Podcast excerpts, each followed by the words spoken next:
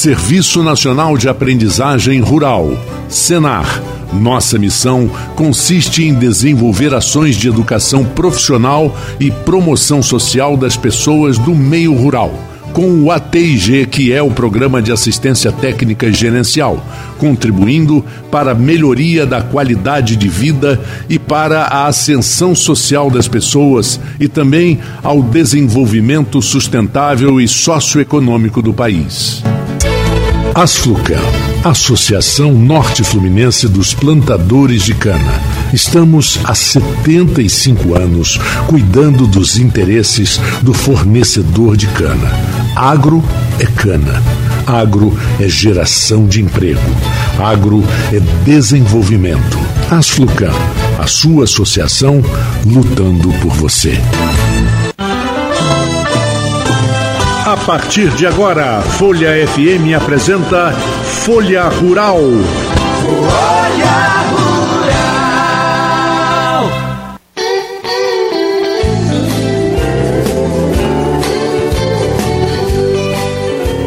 Alô, ouvintes da Folha FM, principalmente do Folha Rural de hoje, neste domingo, oferecimento da Asflucan e Senar Rio de Janeiro já desejo a todos vocês um bom domingo, uma boa semana que está começando e eu espero que vocês curtam bastante o Folha Rural de hoje. Nós vamos iniciar o programa com algumas notícias do Senar, que é nosso parceiro aqui no Folha Rural. Estão abertas inscrições para o processo seletivo 2022.1 do Senar ETEC. É hora de você tomar uma melhor decisão para o seu futuro profissional e embarcar em uma das nossas formações técnicas. Os cursos são totalmente gratuitos da modalidade semipresencial e reconhecidos pelo MEC. No Rio de Janeiro, os polos são em Barra Mansa e Campos dos Goitacazes. Escolha o seu, inscreva-se agora etec.senar.org.br as vagas são para agronegócio e zootecnia.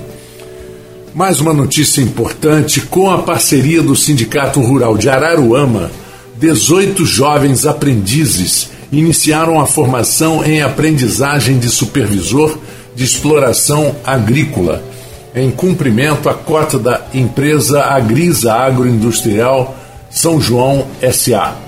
Em um primeiro dia muito agitado, os jovens foram recebidos pelo diretor da empresa, Ralph Albertazzi, com um café da manhã, receberam os equipamentos de proteção individual, com as informações básicas sobre cuidados com a segurança no trabalho, no ambiente da empresa e seguiram para a primeira aula, onde foram tiradas as dúvidas sobre ser jovem aprendiz.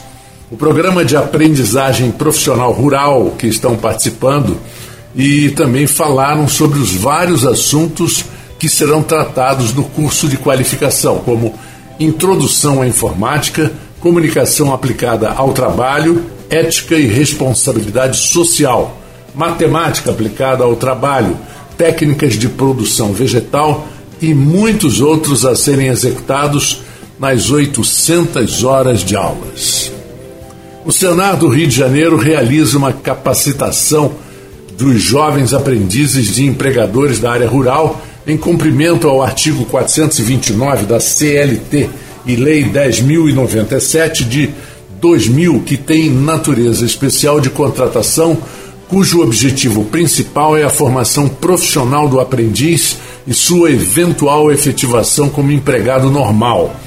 O programa de aprendizagem é dividido em três núcleos: básico, intermediário prática profissional, com uma carga horária dos cursos variando de 800 a 960 horas.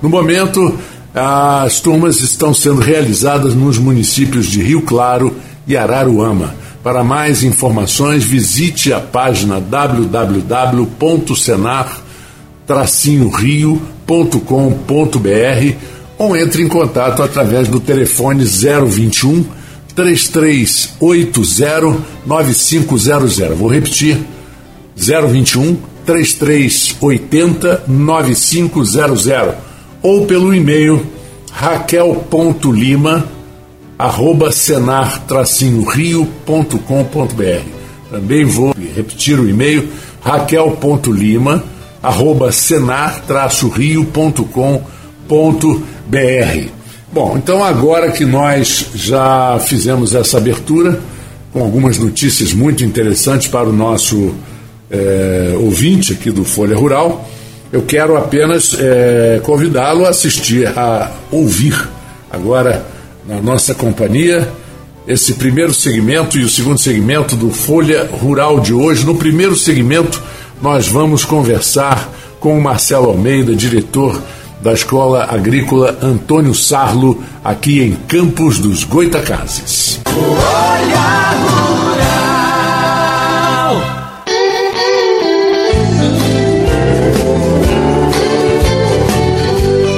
Bem, amigos do Folha Rural, e nesse domingo, nesse programa de hoje, que está muito variado, eu convidei para participar aqui no primeiro segmento é, o Marcelo Almeida, que já teve conosco aqui várias vezes no Folha Rural, que é o diretor da Escola Agrícola Antônio Sarlo e que está aqui conosco mais uma vez. E o assunto é muito legal, porque nós estamos é, recuperando aos poucos de uma pandemia, eu não posso dizer saindo, saindo até a gente pode falar, o que a gente não deve falar é que saiu da pandemia.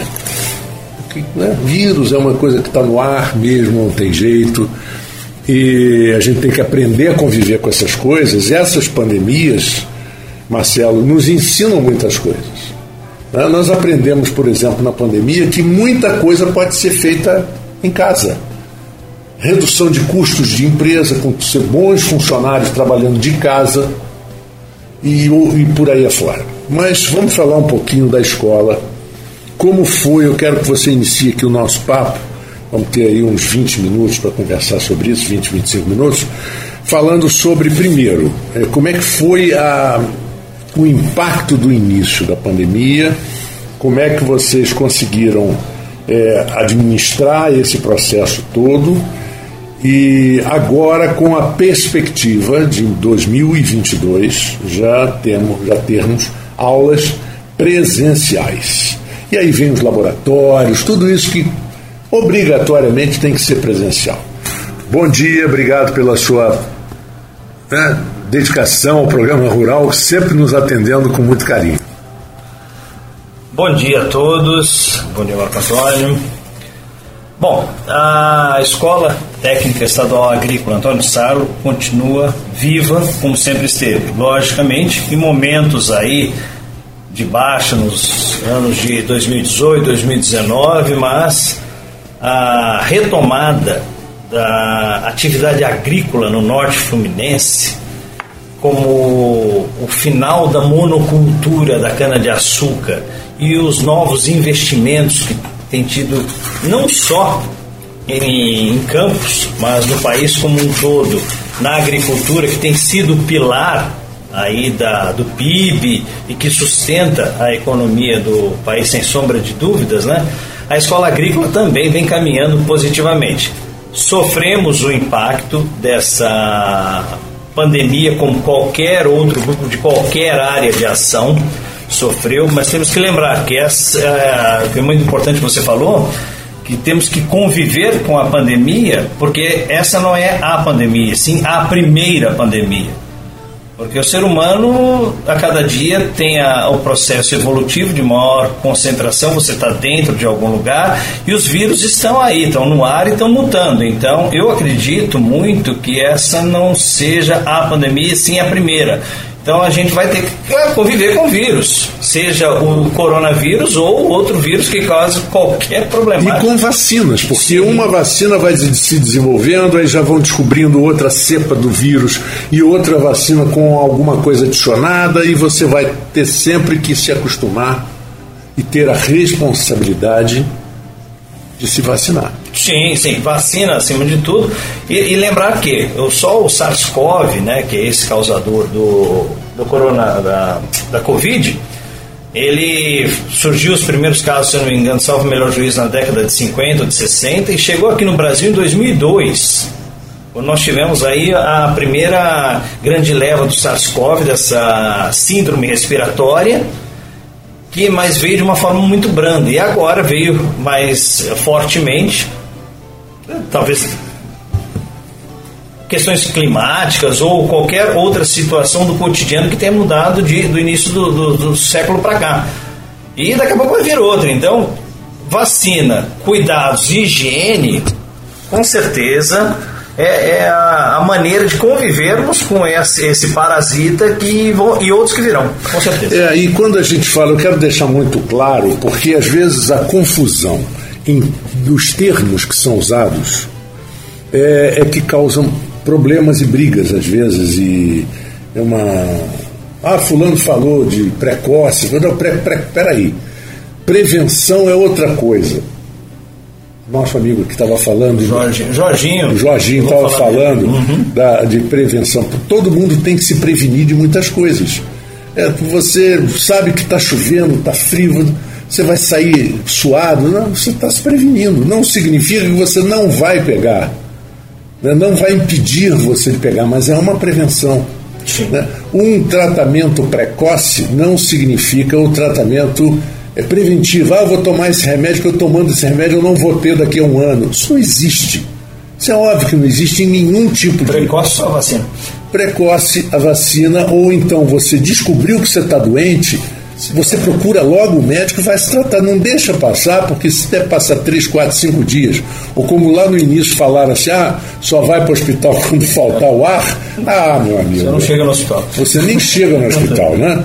Então, é, é, isso é que eu acho que é importante a população e ter, ter, ter absorvido sim, sim, nesse, nesse processo. E, e a partir do ano que vem, né, nós voltamos ao, ao cotidiano né, que estava antes desse grande susto que tomamos, né?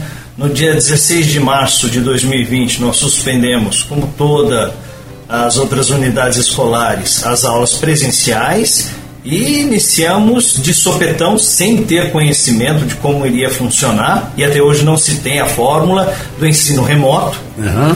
Prejuízos fantásticos, assim, terríveis vamos demorar aí pelo menos uns 5 a 7 anos para começar a recuperar esses dois anos de 100% ensino remoto, ou seja, à distância.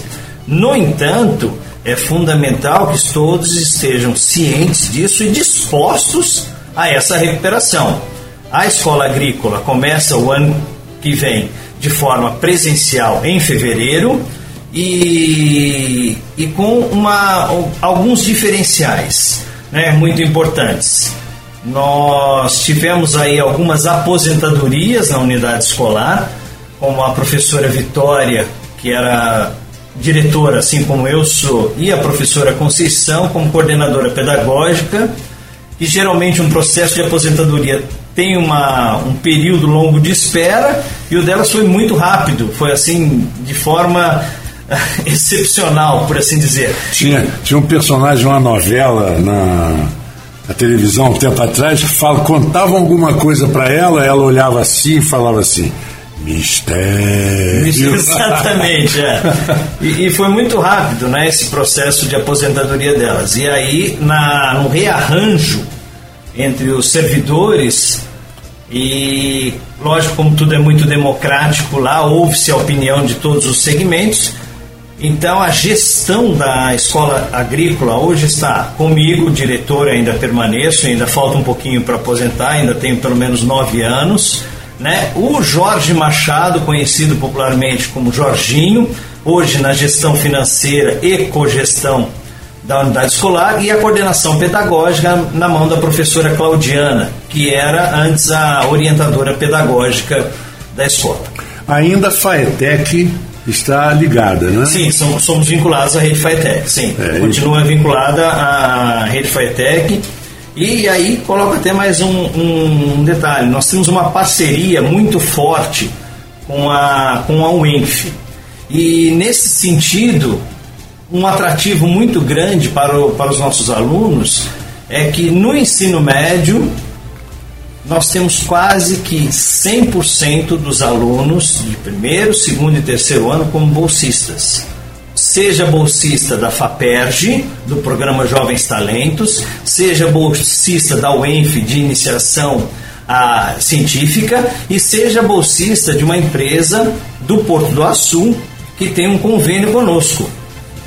Não é? E esses alunos recebem mensalmente 210 reais para estudar.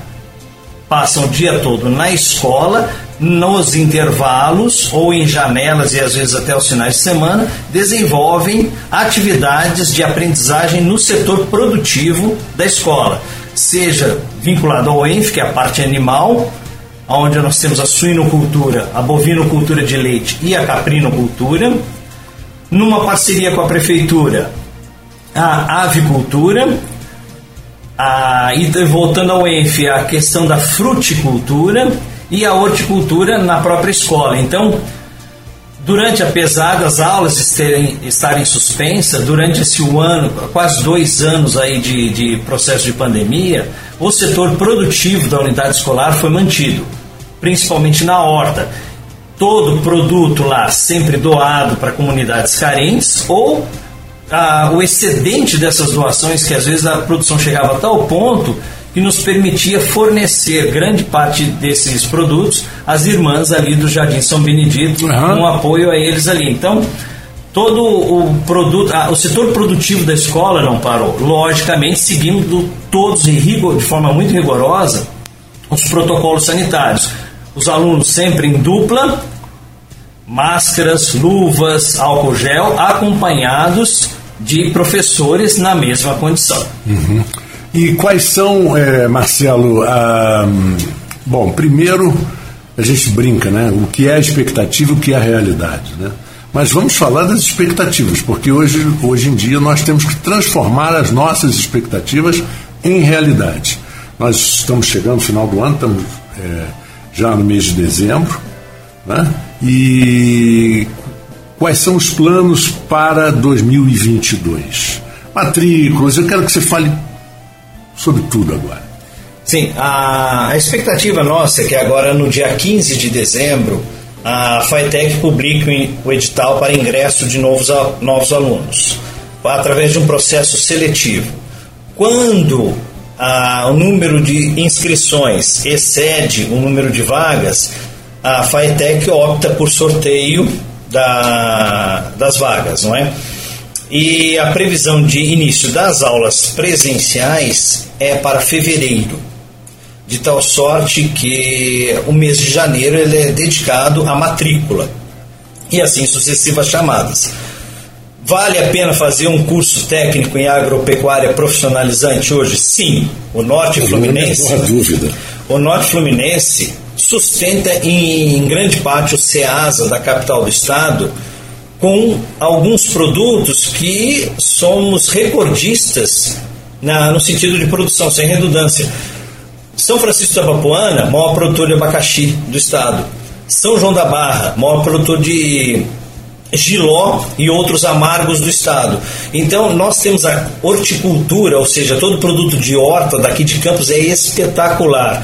Potencial de crescimento e contratação para esse tipo de mão de obra, sim, mas mais do que isso, muita gente não considera a agricultura familiar como uma parte ou um elo de uma cadeia chamada agronegócio. Todo mundo se assusta com essa palavra. Mas não, você tem o bom agricultor, você tem o mau agricultor. O bom agricultor, o bom agronegócio é aquele que aumenta a produção sem aumentar a área de cultivo.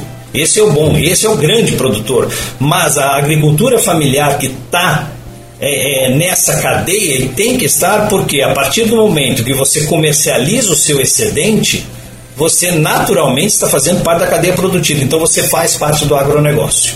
Uhum. E potencial para isso em Campos e no Norte Fluminense nós temos muito e mais ainda a escola tem muito a oferecer no ensino porque os profissionais são de reconhecimento nacional os, os ex-alunos da nossa escola. E, e quando você falou sobre é, a importância do agronegócio no Brasil. E muitos dizem que se não fosse o, a força do agronegócio, como você disse, que não parou, né, que não parou, não parou, talvez tivéssemos problemas de abastecimento sérios. Sem dúvida, sem dúvida. Não só nós, É. mas os nossos compradores também. Exatamente. Falando agora em termos mundiais. É. Porque o Brasil que o alimenta. Brasil, o Brasil é o celeiro do mundo. Sim, se o celeiro para, Você já imaginou? Não, e além do mais, nós temos é, 60 e poucos por cento do território nacional totalmente preservado. Totalmente preservado. 60 e poucos. É muita coisa e ainda tem muito espaço. sim, você tem uma fronteira a ser expandida, mas com a. Não estou dizendo que isso precisa acontecer agora. Não, não. Mas a, a- capacidade que nós temos, prin- e principalmente no- a partir da, da Embrapa, que desenvolve tecnologias fantásticas e reconhecidas mundialmente, que permitem você aumentar a sua produção sem ampliação da área de cultivo. Isso é que é importantíssimo. Não é? Então, e, e- sem, sem pensar, ah, então aumentou a quantidade de veneno, a quantidade de, de, de transgênicos. Não, muito pelo contrário.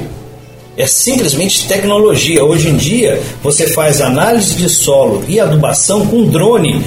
Esse- você não faz mais a média daquela área, eu vou aplicar. Não, você faz por pequenos setores, economizando muito tempo e dinheiro. É, e a parte de computação, é, eu, eu, vi- eu cheguei a ver isso nos Estados Unidos, na, na região dos vales da Califórnia, onde a produção de uvas é sensacional, de vinhos, é, tudo ligado a computadores. Quer dizer, o computador detecta se a produção, se ali é, a lavoura está precisando de potássio, está precisando disso ou daquilo, e automaticamente ele já coordena a irrigação, Faz a correção, né? faz a correção. do solo, tudo. É, nós temos inclusive uma a partir do novo currículo que tá sendo, houve uma reforma agora do, do currículo da escola. A última ah, havia sido em 2002, depois ela foi levemente retificada em 2013 e devido à BNCC nós tivemos que refazer muita coisa. E conseguimos incluir, através de um financiamento da FAPERJ, com uma parceria da, com o ENF, principalmente aí destaco a vice-reitora, a professora Rosana, estamos incluindo dentro da disciplina de agricultura a alta tecnologia, aonde o aluno vai ser especialista em drone agrícola dentro da formação. Então ele vai poder operar um drone que é aquele pequeno aviãozinho para fazer análise de solo, verificação do nível de água, quantidade de água no solo e adubação de uma grande lavoura. Então, assim, ao invés dele andar, ah, por exemplo, você imagina uma fazenda onde você tem pelo menos 5 mil hectares no, no interior de Goiás produzindo soja. Você vai precisar andar ela toda? Não. Você faz um voo com aquele equipamento e ali você já tem tudo pronto para tomar a tomada de decisão, visando, logicamente, a- a- a- o lucro e redução de custos. Na verdade, hoje em dia, para você trabalhar no agronegócio, você tem uma, um percentual muito grande de laboratórios, de escritórios, de computação, e quase que tão grande quanto o homem no campo. Porque o homem no campo e o técnico no campo, eu costumo dizer que é, é fundamental. Sem o técnico no campo, o risco que você corre de, de tomar decisões erradas é muito grande. Ah, sim, é fundamental a presença do, do técnico, em especial o técnico agrícola, que é aquele que bota a mão na terra. Mas isso nós estamos falando em grandes, mas você da agricultura familiar também pode aplicar isso em pequena escala, a partir de formação de cooperativas, ou até mesmo na, na, na- própria residência, que aí também está uma das bases da nossa escola, que é a fixação do homem ao campo você ter no campo os mesmos recursos que você tem na, no meio urbano. Então, o jovem hoje não precisa migrar para ter as mesmas facilidades, migrar do meio rural para o meio urbano, causando um êxodo. Pode seguir sim a agricultura familiar, a origem dos pais, dos avós, ter uma boa produção mesmo naquela pequena área. Por quê? O conhecimento escolarizado você tira da escola e o conhecimento tradicional você pega dos seus pais e seus avós, juntando os dois, com certeza, por menor que seja a sua área, você vai conseguir uma grande produtividade. É, inclusive aqui no programa rural, até recentemente, há uns três ou quatro meses atrás, nós mostramos um trabalho de. Nós mostramos um trabalho. O Jorginho está com, tá com vergonha de conversar aqui com a gente, mas ele já é conhecido também, isso aí não tem problema. Mas eu, eu fiz uma entrevista com uma família da região de Resende, ali, que trabalha com leite. É, e com leite e com derivados do leite, tudo, queijos, iogurtes e tudo. E eles disseram que a família voltou toda. Estava todo mundo ou em São Paulo ou no Rio. Não, a garotada que foi estudar fora estudou, se formou e voltou. E a, e, e a diferença que existe hoje na empresa é, para 20, 25 anos atrás é absurda. Exato, investir na, agro, na agricultura e na agropecuária, no caso específico aí do, do sul fluminense, uhum. é, você tem um retorno, desde bem feito, como pelo visto, pelo, pelo seu discurso está tá demonstrando que foi bem feito, espetacular. E, e, sem, detalhe, isso sem prejudicar a natureza. Uhum. Cito aqui um exemplo da nossa escola. 100% dos produtos, seja você por meio de doação ou ou adquiridos da escola não tem agroquímico nenhum. Não é uma agricultura orgânica. A escola não produz nada orgânico, porque para a certificação do orgânico você não pode mexer em muita coisa. Lá nós fazemos correção de solo, nós aplicamos adubo, mas não utilizamos nenhum tipo de defensivo agrícola, nenhum tipo de agroquímico no combate a pragas ou coisas do tipo. Uhum. Consequentemente, os produtos da escola são naturais, mas não são orgânicos. É possível você. Isso agrega até valor ao produto. Sim. E, e, e é possível em pequenas áreas, por exemplo, você está um tipo de consórcio que o professor Paulo César desenvolveu lá, com feijão, milho e abacaxi na mesma área e uma cultura substituindo a outra, e às vezes duas juntas, ele alterna, o abacaxi fica e alterna. A hora, no, nos intervalos das linhas de produção de abacaxi, ele produz ora feijão, ora milho. Isso aí permite com que o solo se recupere com outra cultura. Então você não degrada, você não esgota o solo. Uhum. Então, é esse consórcio entre diferentes culturas numa é, mesma área. É muito interessante o, isso. O ano todo, o produtor tem produtos. É, exatamente. Então, consequentemente, a terra não fica parada. É a mesma coisa se você pensar hoje numa, numa empresa de transportes rodoviários. Caminhão parado não é prejuízo? Claro. Parada para a agricultura é prejuízo. Mas se eu consigo movimentar aquela terra, fazendo até um paralelo com, com a produção do café no, no, no, século passado em São Paulo. Exauriu a região do Vale do Paraíba Paulista, o solo. Tanto é que muitos locais lá suspeitavam-se até de, de, desertificação, porque não, de tanto que só café, café, café, café, café, foi extraindo e não repunha nada, não dava descanso para o solo. Agora, com essa alternância de culturas, esses consórcios, você utiliza a terra o ano todo e não esgota. Essa filosofia é ótima, né? Porque você está plantando café ou qualquer outra coisa, mas o, o que você tem que se preocupar mesmo é com o solo. Sim. Essa é a primeira preocupação. Ou então um grande produtor de leite. Só eu produzo leite? Não, eu produzo um bom capim. Porque se eu produzir um bom capim, eu tenho um bom leite. O leite começa pela boca. Na é verdade? Na vaca, o leite começa pela boca. Bom, Marcelo, mais uma vez, muito obrigado pela sua presença. Né? Eu quero que você aí fale no final aqui da, da tua participação, mais uma vez, sobre as matrículas, o site, tudo onde as pessoas possam é, obter mais informações. Ok. Para 2022, fiquem de olho no site da FAETEC, que lá vai estar toda a propaganda sobre inscrição e matrícula para 2022. Ainda não foi publicado, a nossa expectativa é que seja publicado em torno do dia 15 de dezembro esse edital e será tudo informatizado e enfim e sintam-se à vontade para conhecer a nossa escola funcionando a secretaria hoje diariamente de segunda a sexta das 8 da manhã às 4 da tarde sejam todos muito bem-vindos à Escola Técnica Estadual Agrícola Antônio Sá. Bom, eu agradeço a você mais uma vez também a, a presença do Jorginho aqui e voltem sempre, porque a gente sempre vai ter assunto para divulgar.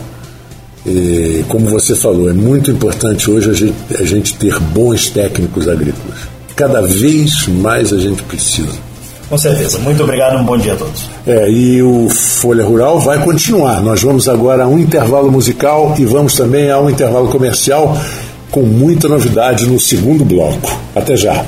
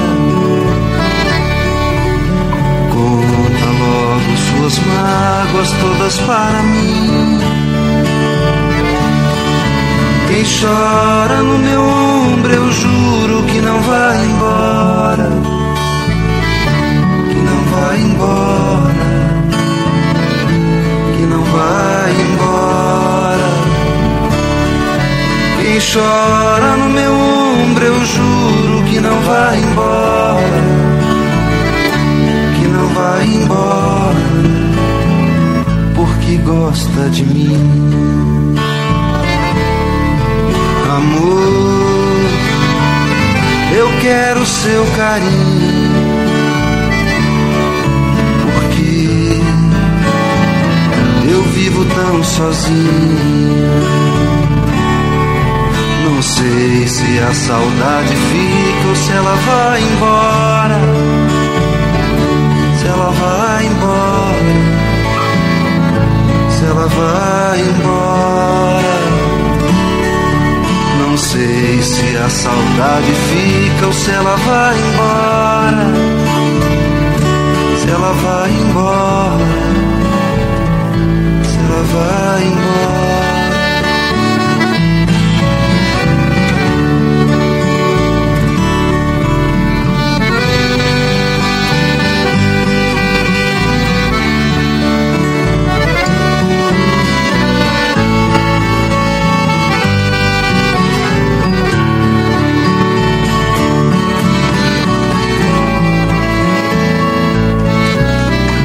encosta sua cabecinha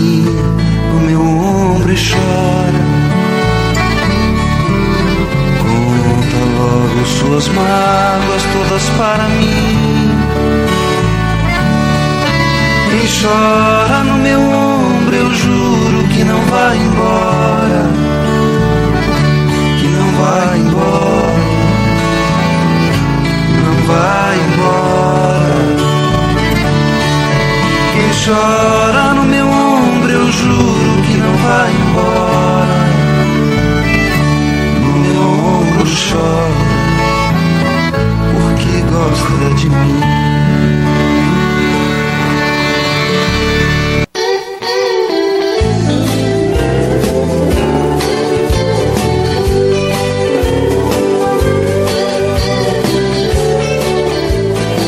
Bem, ouvintes da Folha FM e você que acompanha o Folha Rural, vamos começar agora o nosso segundo segmento.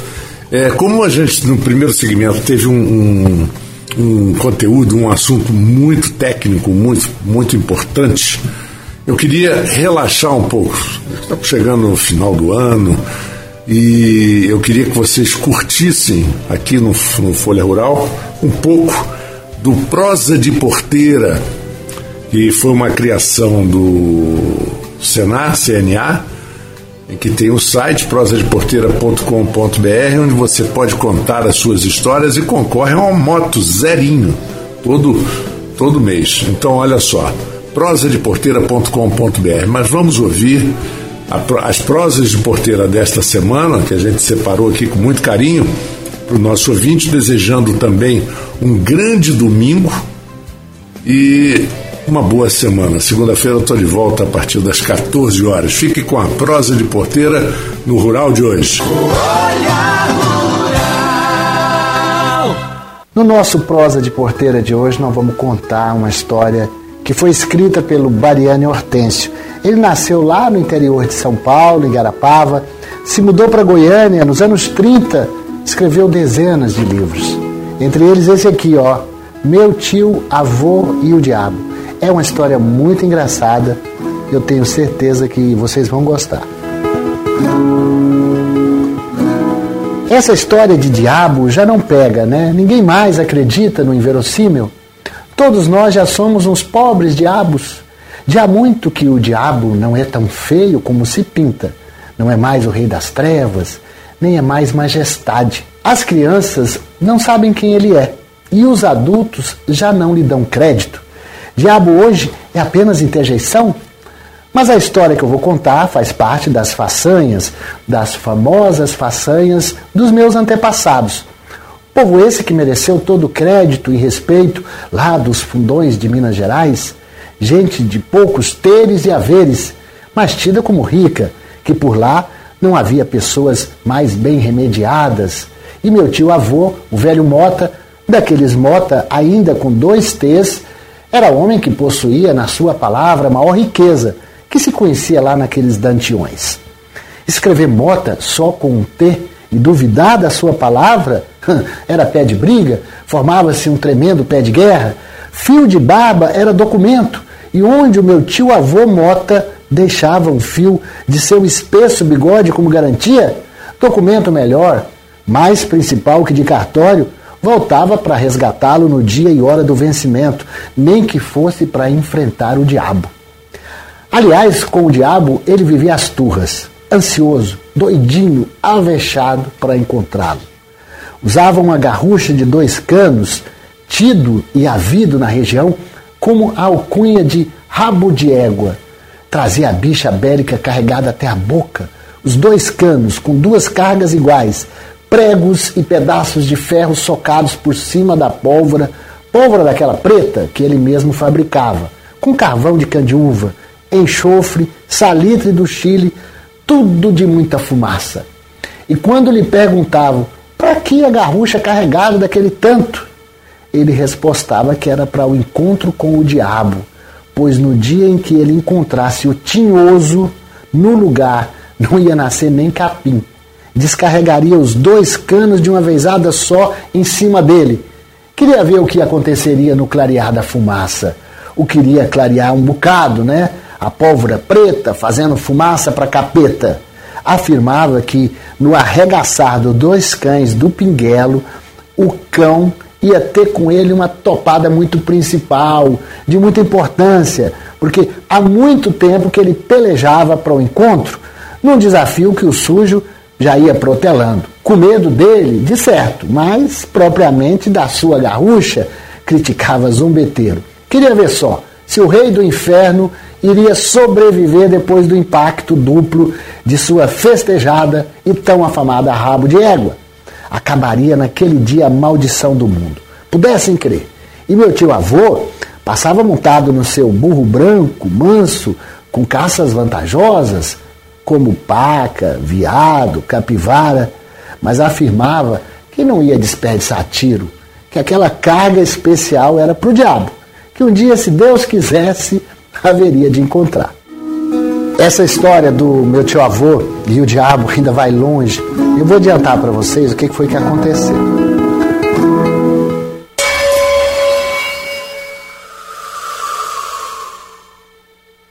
Será que é hoje? Pensou e gritou ao mesmo tempo, enfrentando, afrontado. Tu é bode ou é o diabo, excomungado? Olha o senhor no que deu o bode mandou uma soprada na cara do chegante. Sopro esse que incendiou o ar, tal e qual lança-chama de guerra, uma catinga de enxofre queimado que ninguém aguentava. Aí o velho, de riba do burro, empinado, que criação tem poder adquirido de ver visagens, essas coisas de outro mundo, o burro refugou, mas o meu tio ficou seguro, que de montaria nunca caiu. Sacou da velha garrucha rabo de égua, cheinha até a boca, com carga muito preparada, como já foi dito, para uma ocasião tão propícia e solene feita aquela. Arregaçou os dois cães no preceito da boa regra, puxou os pinguelos de uma vezada só, tudo de repente, num sufragante e foi estrondo clareando o mundo inteiro. De horizonte a horizonte, o diabo sumindo no escuro da fumaça que formou o cavaleiro franchado no chão. A garrucha não se sabe onde. O burro corcoveando e azulando no breu da noite. Freios e arreios partidos. O diabo. A velha escutou o barulho, pensou que era trovão. Daqueles trovões brabos, fora de época. Rezou para Santa Bárbara e para São Jerônimo. E como amanhecesse com o dia sem ser de chuva, colocou os bodes no carrinho e foi lá ver e encontrou o irmão ainda fora de si. Rolou ele para cima do carrinho como se um volume de mantimento fosse. Não sei explicar ao senhor como, e levou o dito para dentro de casa. Assim ele passou três dias, A velha pelejando com suas meizinhas e rezas, cungunadas, até que voltou, deu acordo de si, contou o caso sucedido e a minha avó achou graça. Falou que fez por merecer. Aí ele foi procurar e achou a garrucha separada em duas, campeou e encontrou o burro. Com mais um dia consertou os arreios, o bridão tinha ficado reto como se malhado quente na bigorna, deu jeito de emendar a garrucha e colocou a mesma carga de em antes. Falou que não se sentia satisfeito, pois não encontraram o diabo morto ferido e que estava pronto para outro encontro. Cruz credo Ave Maria, digo eu. A minha avó quis reter o irmão por mais algum tempo para quebrantar a solidão dela. Mas ele não podia esperar. Estava em cima da safra e tinha de partir para a moagem. Que inocêncio sozinho já deveria estar cortando a cana. Assim que disse, ali se despediu e seu caminho seguiu. A distância era de três léguas montado. Se fosse a pé, seria bem muito mais longe. Ah, naqueles cafundós de terra ruim, de vez em quando surgia uma campina seca, sem aguada, de mil cupins. Mas, porém, o que admirou muito o velho foi que no meio deles, beiradeando o caminho, havia um butelo, que de tamanho assim ele nunca vira.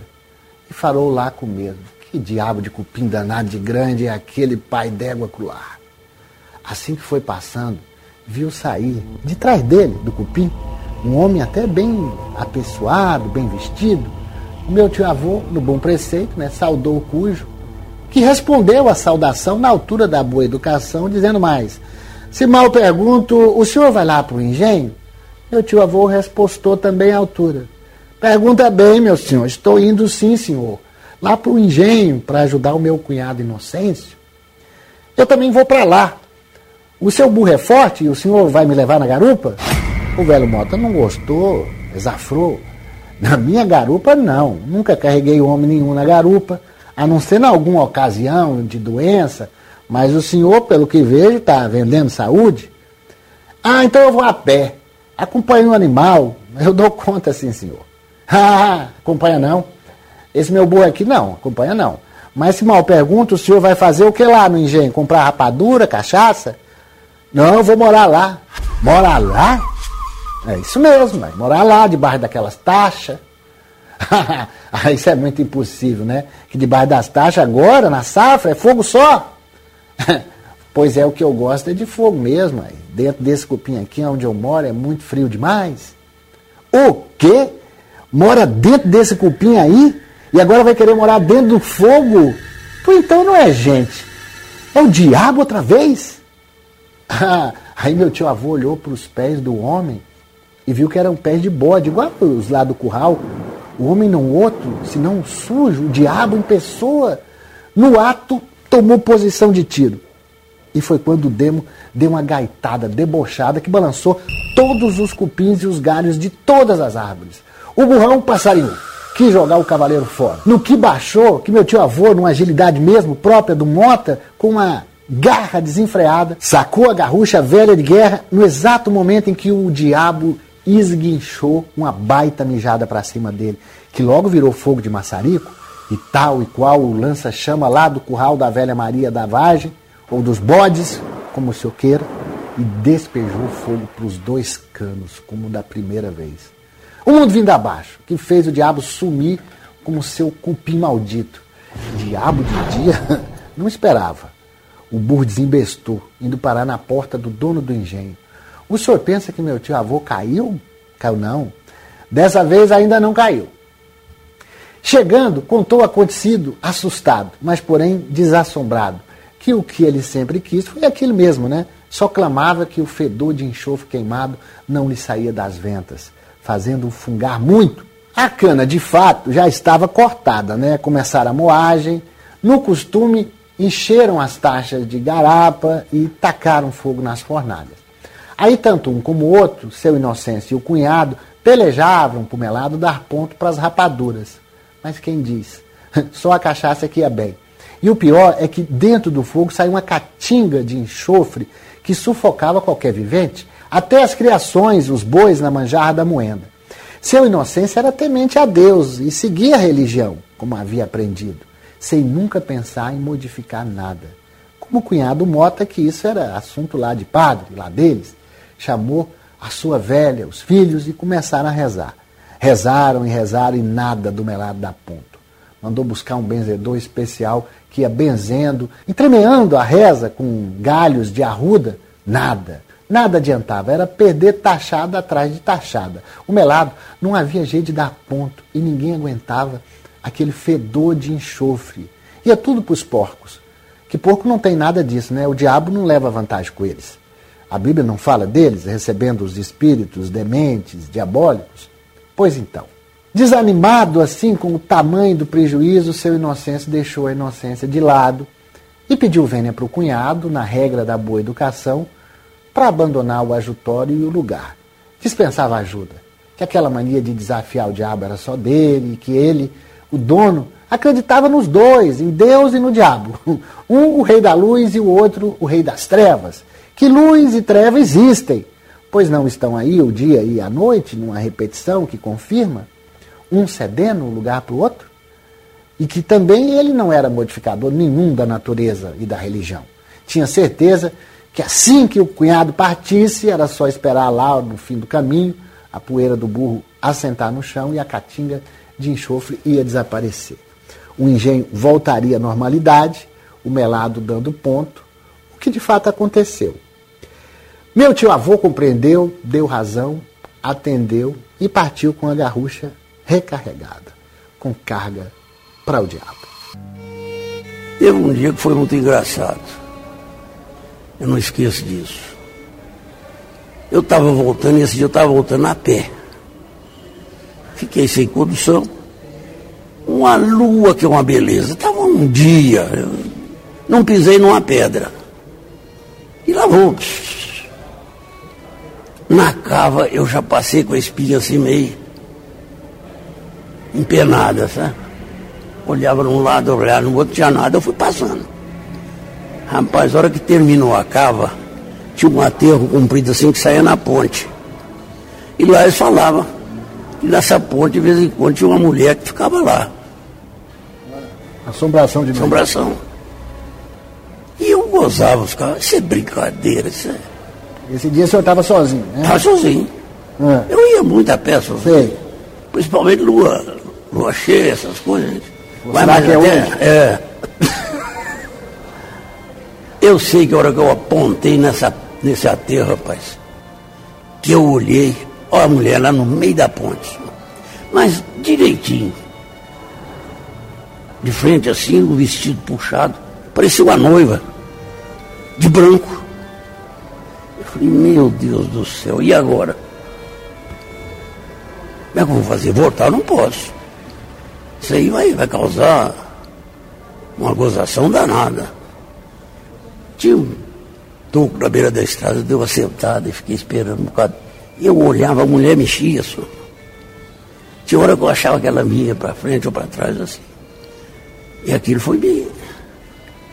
A espinhela foi ficando fria, né? Eu sei que.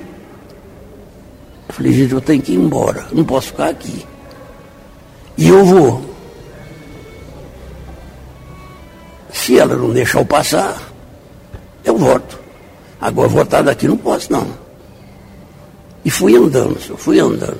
E a diaba da mulher deslocava na ponte. Na hora que eu chego mais perto, que eu vejo, rapaz, papai tinha mandado fazer um desbaste no mato do, do corvo. E a entrada, o portão da estrada, ele tinha pintadinho de branco, mas ele era daquele tipo assim que fazia aquelas. Você olhava de longe, era mulher em cima da ponte. Eu acho que esse portão fez medo em muita gente, tá? Teve uma vez que eu me lembro bem, um fazendeiro mais abastado foi ver o trator trabalhar lá no posto e gostou demais e resolveu comprar um. Quando ele foi abastecer o trator, tudo era caro demais. O combustível era muito caro, quase igual agora.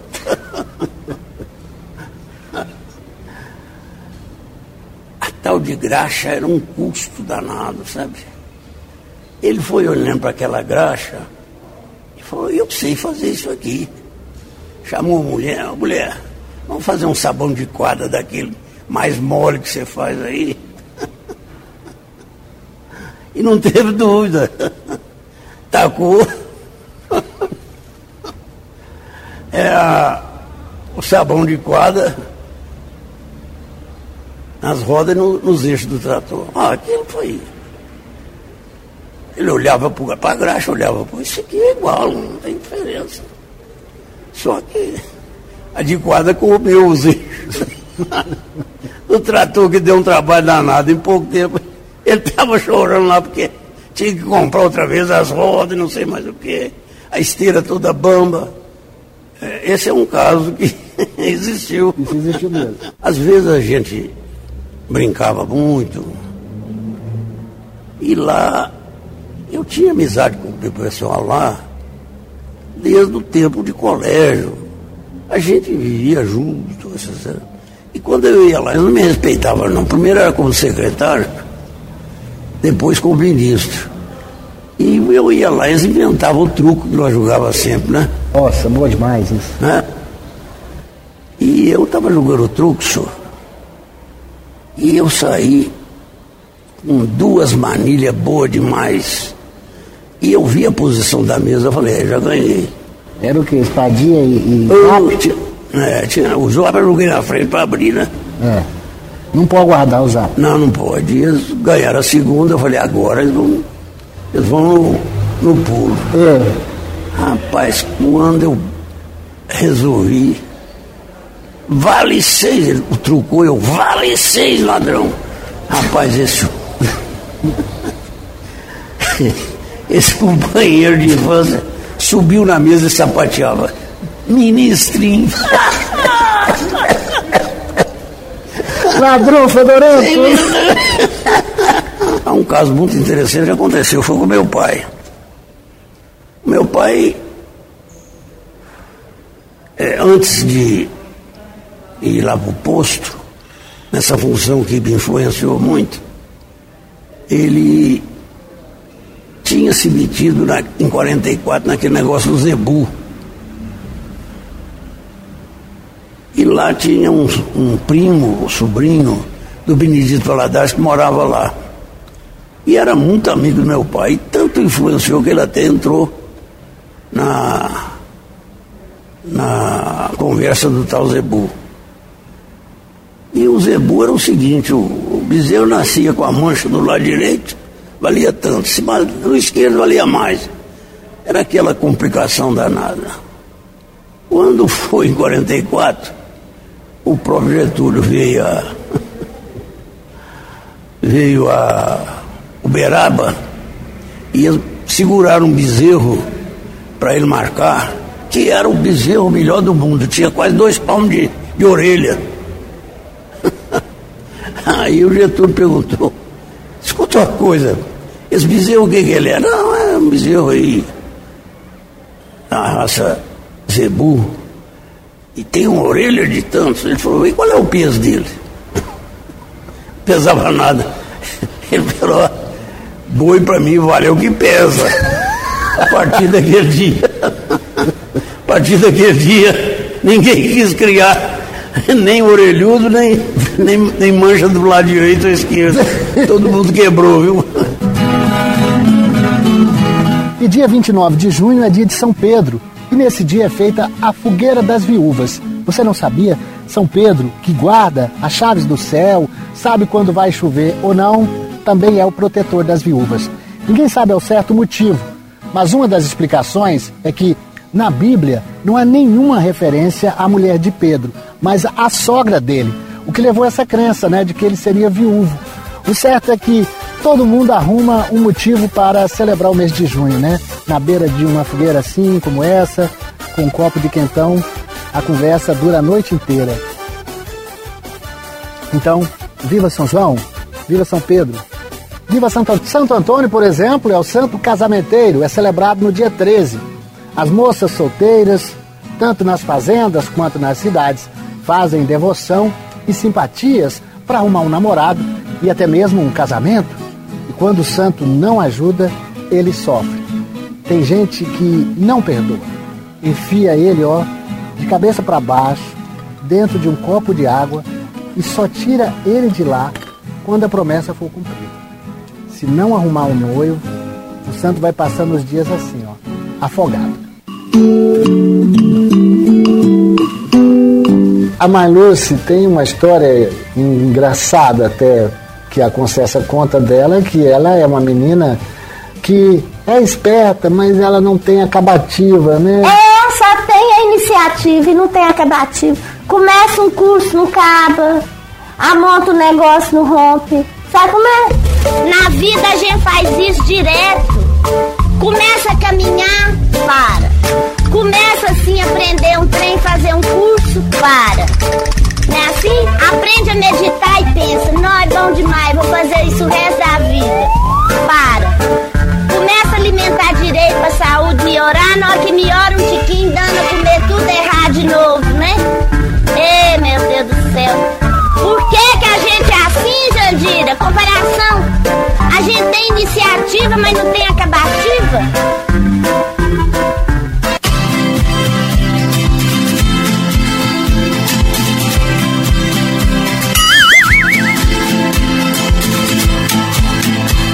Apesar de não sabermos exatamente quando essa expressão começou a ser utilizada, o que nós sabemos é que antigamente, nas portas dos prédios, igrejas e de algumas casas mais abastadas, nós tínhamos um objeto metálico para que as pessoas limpassem os pés antes de entrarem. Aqueles mais pobres que não tinham cavalos ou charretes que pudessem levá-los até esses lugares, tinham que raspar os pés antes de entrar, normalmente cheios de lama. Daí então vem a expressão pé rapado. Santo do Pauoco é uma expressão genuinamente brasileira que significa pessoa de caráter duvidoso, dissimulada, mentirosa, mau caráter mesmo. E retoma o período do Brasil colonial, na época da mineração de ouro. Para fugir da fiscalização do imposto da coroa portuguesa, os bandeirantes, os mineradores pegavam o ouro ó, extraído das minas de Goiás, de Minas Gerais, e colocava dentro de um santo para esconder da fiscalização. Daí nasceu a expressão santo do pauoco, que de oco não tinha nada, porque na verdade ele estava, ó, carregado de ouro. Minha mãe contava, meu pai, que muito antes de nós, quando não tinha ainda assim resposta para as coisas igual tem, porque hoje tem a ciência, nós tem resposta. O que é que tem que fazer para nós acabar com esse mamonavírus? A ciência tem a resposta. Antigamente não tinha, né?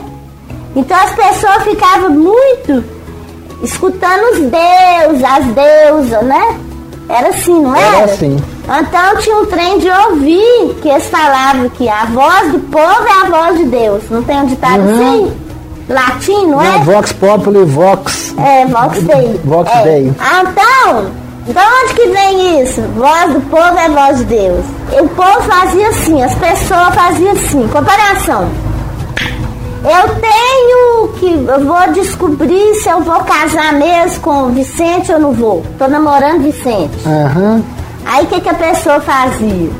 Eu vou lá rezar para Santo Antônio, comparação. Aham. Vou na igreja de Santo Antônio, falar com ele e, e vou pra rua escutar o povo. A primeira palavra que eu escutar era as respostas que vinha, era da voz do povo. Por isso que eles falam que é a voz de Deus. Sabia? Sabia? É chique isso. Isso é muito chique. Aí você vai pra rua e a pessoa vira pra você e fala assim: Ah, Concessa, em breve eu vou não sei o que. Aí eu falo: Ó, vou casar em breve. Ele falou: Foi em breve comigo. A voz de Deus ali, na voz de Deus. Você tem uma simpatia contra a inveja do- de outros violeiros, aquilo que você fala do chocalho. Sim, é, isso, é, isso é outra história, né? É, é, e também eles contam isso, que ahn, o invejoso, a pessoa invejosa, que tem ou que tem alguma, alguma questão com o violeiro, né? Ele eh, tinha algumas, alguns procedimentos que eles contam, né? De fazer com que a viola do, do, do violeiro não funcionasse bem. Porque muita gente acredita que quando você toca bem é a viola que é boa. Não, a música é boa, é a viola que é boa. Então, uh, eles acreditam, eles falavam que, vocês contam, né? Que para você acabar com o som de uma viola, você pega um fiozinho do seu cabelo e coloca dentro do, do, da, da, do bojo da viola, da violeira, que vai matar o som da viola. Outra coisa, pega um alfinete e, e serra a pontinha do alfinete, quase quebrando, enfia no cavalete, assim, quando ninguém está olhando, se enfia debaixo do cavalete e quebra aquela pontinha. Diz que a viola também mata o som da viola, morre o som, sabe? Então, por isso, é, é, e a contra, a, a, o antídoto né, contra isso é chocalho de cascavel dentro da viola. Então, as pessoas, as pessoas usam o chocalho por esse motivo, né, para proteger não o violino, proteger o instrumento. Esse você tem. Esse eu, não sei se tem aqui, mas eu não estou mais ligando para isso não. Porque, porque dessa pandemia aí, ninguém vai chegar perto da minha viola, não. Mas antigamente, eles, é, você imagina, nas folias, eles iam almoçar, jantar e colocavam. Geralmente, você veja bem que curioso, você sabe disso. Quando os foliões iam cantar, jantar, alguma coisa assim, geralmente janta, né? É, nas pousadas, é, eles fazem, eles cantam o bendito, né? Benze a mesa, e depois eles guardam os instrumentos todos num quarto da casa. E esse quarto fica fechado, ninguém entra. Então veja bem que, que, que os instrumentos ficam protegidos. Ninguém pode entrar lá assim, assim não, às vezes a janela, a porta tem tramela, essas coisas, mas ali é, é, é aquela sala, foi benzida para o, o, o guardar os pertences e os instrumentos dos foliões. Você acha que o tempo passa depressa demais? Mas tem uma época do ano que ele parece se arrastar, que os dias são mais longos, que não tem feriado, que você trabalha o tempo inteiro. É o mês de agosto, considerado na superstição o mês do desgosto, o mês do cachorro louco. Ninguém sabe ao certo como a superstição chegou por aqui, mas na Roma antiga acreditava-se que no mês de agosto aparecia um dragão no céu à noite, soltando fogo pelas ventas. Em Portugal, a crendice também assustava. Ninguém se casava no mês de agosto porque era nessa época do ano que as caravelas partiam e as noivas ficavam sem lua de mel. Nem aqui no Brasil, ninguém se casa no mês de agosto. O mês também está associado a muitas tragédias. Morreram Marilyn Monroe, Elvis Presley, Lady Diana. Três ex-presidentes do Brasil perderam a vida. Getúlio Vargas, Juscelino Kubitschek e Jânio Quadros. O mês de agosto também está no imaginário popular. É nesse mês que acontece os cachorros que saem gritando, uivando durante a noite. É nessa época do ano que as cadelas parecem ficar mais no cio. Os veterinários acreditam que é a quantidade de luz, a iluminação nessa época do ano que levam à fertilidade. Por isso, estão mais sujeitos à raiva. Geralmente em agosto acontecem as campanhas de vacinação.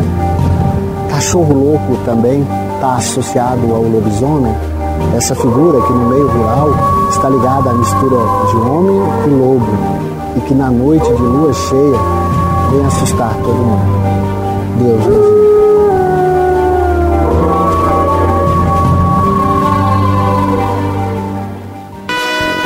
Eu vejo você nesse interiorzão de Minas aqui falando muito de queijo. Eu adoro quando ela fala do queijo, quando estreia, quando abre o queijo. Como é que é a história? Uai, o, o, primeiro pedaço do queijo é a estreia dele. Eu fico olhando ele primeiro, em antes de tirar a primeira taia. E lembrando da minha mãe falando, tendo um queijo. Era desse jeitinho. Tinha uma reticência. Tendo um queijo eu era piquitita e não entendia bem. Hoje eu entendo. Comparação. A situação pode estar tá empetecado tanto que for, mas tendo um queijo, melhora bem.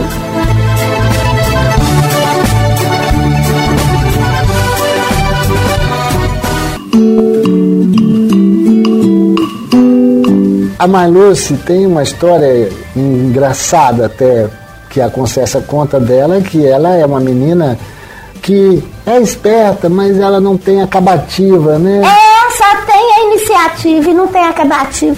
Começa um curso no Caba, amonta um negócio no Rompe. Sabe como é? Na vida a gente faz isso direto. Começa a caminhar, para. Começa assim a aprender um trem, fazer um curso, para.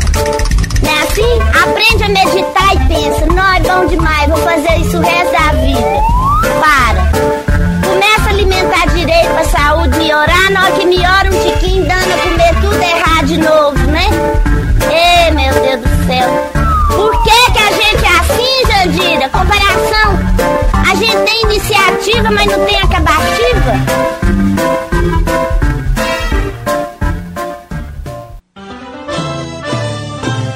A Folha FM apresentou Folha Rural.